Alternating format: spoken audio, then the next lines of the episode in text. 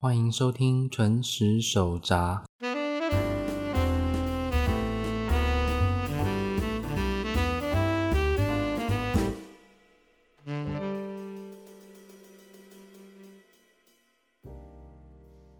皆さんこんばんは。这一次的内容接续上一篇，继续介绍任天堂的手机游戏《口袋声友会》适合日语初学者的理由。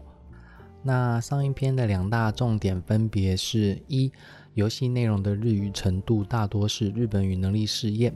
哎，N 五到 N 四的程度，也就是日语初级的重要基础内容。所以同时学习日语和玩这款游戏的话，应该是有相辅相成的作用。那二，对于日文初学者而言，算是蛮困难学习的助词，在游戏当中会以空音格的方式来呈现。方便初学者啊区别并看懂句子的意思。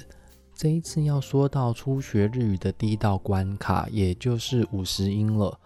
二十一世纪电脑网络这么方便的时代，网络上已经有数不尽的五十音教材可以学习。嗯，虽然良莠不齐，可是我自己也没有时间做一个出来分享给大家，所以就不便批评哦。那在这里呢，就仅自己的教学经验哦，提出几项学习重点，让有需要的网友可以参考看看。第一个呢是书写体，书写体这一点比较容易被疏忽哦，但在自己的教学过程当中，经常会被同学问到的问题就是这个，因为电脑字体的种类繁多，摒除像是广告海报这样的设计字体，假名的书写方式还是会因为教材的不同而有所差异。例如 key 啊，五十音里面的 key，通常在电脑显示上为笔画三画的印刷体，但是坊间教材多半使用的是笔画四画的书写体。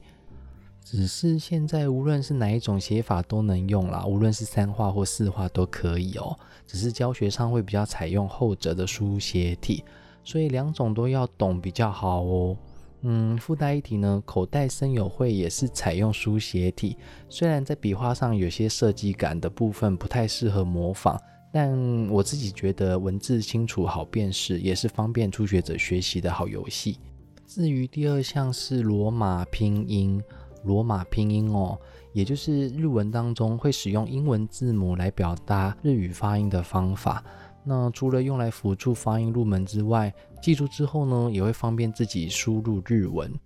那日文输入法大分为假名输入以及罗马拼音输入这两大方式哦。所谓的假名输入呢，是指在键盘上的英文字母对应固定的五十音字符。例如，你按下键盘上的 R，就会出现七这个字哦。另一个罗马拼音输入的话，你按下键盘上的 A，则会出现 R 这个字，跟坊间教科书提供的附带罗马拼音的五十音表是一样的。嗯，虽然口袋森友会没有什么机会输入日文，不过你记住罗马拼音的话，就会方便让你查询游戏中有兴趣的单字。那最后一项其实也是最重要的，就是实际演练。其实学习五十音最主要就是学习日文的字母，然后我们将这个字母又称为假名，假名又区分为最为常见啊笔画平顺的平假名，以及多用于外来语笔画方正的片假名。日文的单字都是由假名组合而成的，就跟英文的单字是由英文字母组合而成相同。另外啊，比英文容易学习的是每一个假名的发音都是固定的。也就是说，你只要看到某个假名能够念对，也写对的话，即使你不懂日文的文法，任何一句没有汉字的日文句子，应该都念得出来才是。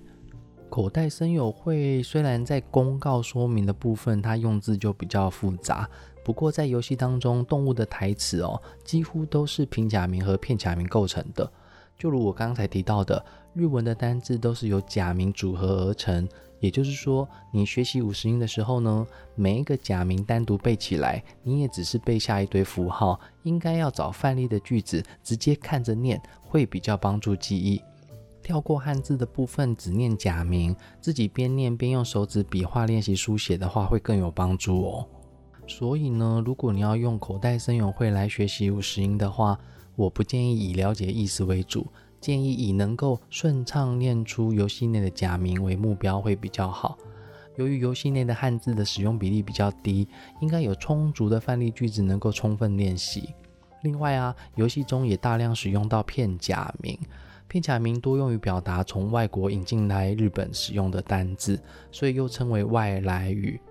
像是中文也有外来语啊，举例来说，像是马达或沙发等等的，你参考原文的发音，用中文的文字来表现的单字。那这两个字在日文的话呢，也是外来语，而且是用片假名来书写，分别念作 moda 跟。sofa 也是参考原文的发音，用日文的方式来表达哦。那片假名在自己的教学经验当中，常常有同学表达背不起来，很难记得住。嗯，毕竟初级教科书多以平假名为主，介绍文法知识，所以在学习和练习的量上，片假名就少得多了。可是平假名跟片假名的发音是完全相同的，所以两者同时学习记忆会比较好。因此呢，你可以多加利用口袋声友会来练习片假名，这样应该就能够弥补初级教科书在片假名使用上的不足。在学习顺序上的话，日本人呢在小学低年级的时候，他会先学习假名，之后再逐渐增加汉字的学习量。换句话说，一篇日文的文章，你即使完全不写汉字，也是看得懂的哦。可是呢，很多以中文为母语的日语初学者。会用汉字来猜整句话的意思。日文啊，除了前面提到的平假名与片假名之外，再加上汉字才是一般日文的完整表达方式哦。口袋声友会当中出现的汉字大多不算复杂，当中部分的汉字也可以直接用中文字来查询意思。为了学习日文汉字正确的意思哦，所以就如前面提到的，你只要记住罗马拼音的话，就可以直接使用日文输入法打字进去来查询单字的意思。不过为什么要特别去查汉字呢？因为啊，看汉字猜意思，其实很容易会错意哦。很多汉字的意思呢，跟现在我们中文使用的意思差异很大。虽然初级日语出现的汉字很多的意思跟中文的相同啦，所以呢，中文为母语的日语初学者看到汉字的时候，就经常直接用中文来理解。可是日本是用汉字来表达自己日文独有的意思，也就是说，它其实只是拿中文字去用，嗯，不见得连中文字原有的意思都带过去了。讲个例子哦，例如说，大家可能有听过大丈夫，大丈夫。那在日文的话，念就大丈夫，大丈夫。那日文的意思呢，是当做呃没有问题，OK 这样的意思。那如果你用中文去理解的话，看到大丈夫这三个汉字，可能会觉得哦，那就是大男人那种感觉哦。那另外一个呢，可能是大家也蛮常听到的哦，变态，变态。中文的意思呢？我去上网查，它其实有提到说，例如第一项是不正常的状态，它的范例是心理变态了哈。那另外一个是小时候有学到的，昆虫从受精卵发展成成体的过程当中，它会经过一些变化，就是完全都不一样，所以这也叫做变态。可是呢，变态这个字在日文的话，我们念作变态。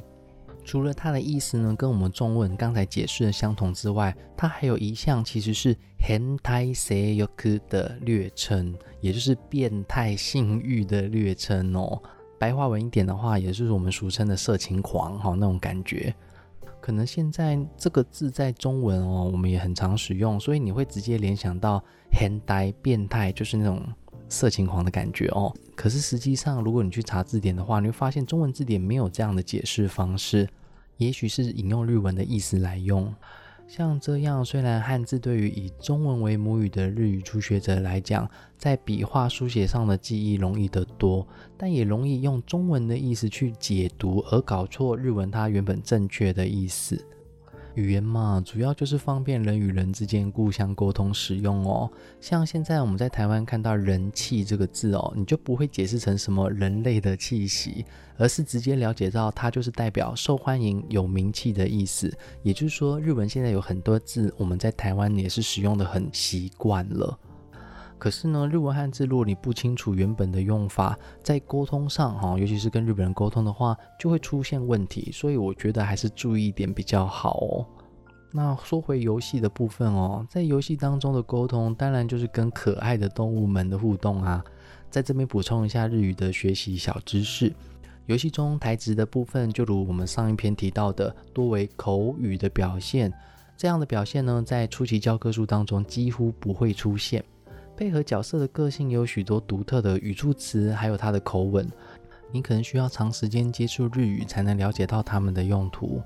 不过在游戏当中，除了买东西的时候选项选错会买不到东西之外，跟动物沟通的时候呢，无论你选择什么选项，它都能够顺利进行下去。所以我建议各位哦，不妨多多尝试不同的选项，看看动物不同的反应，也念念他们在讲什么样的台词，这也是蛮有趣的哦。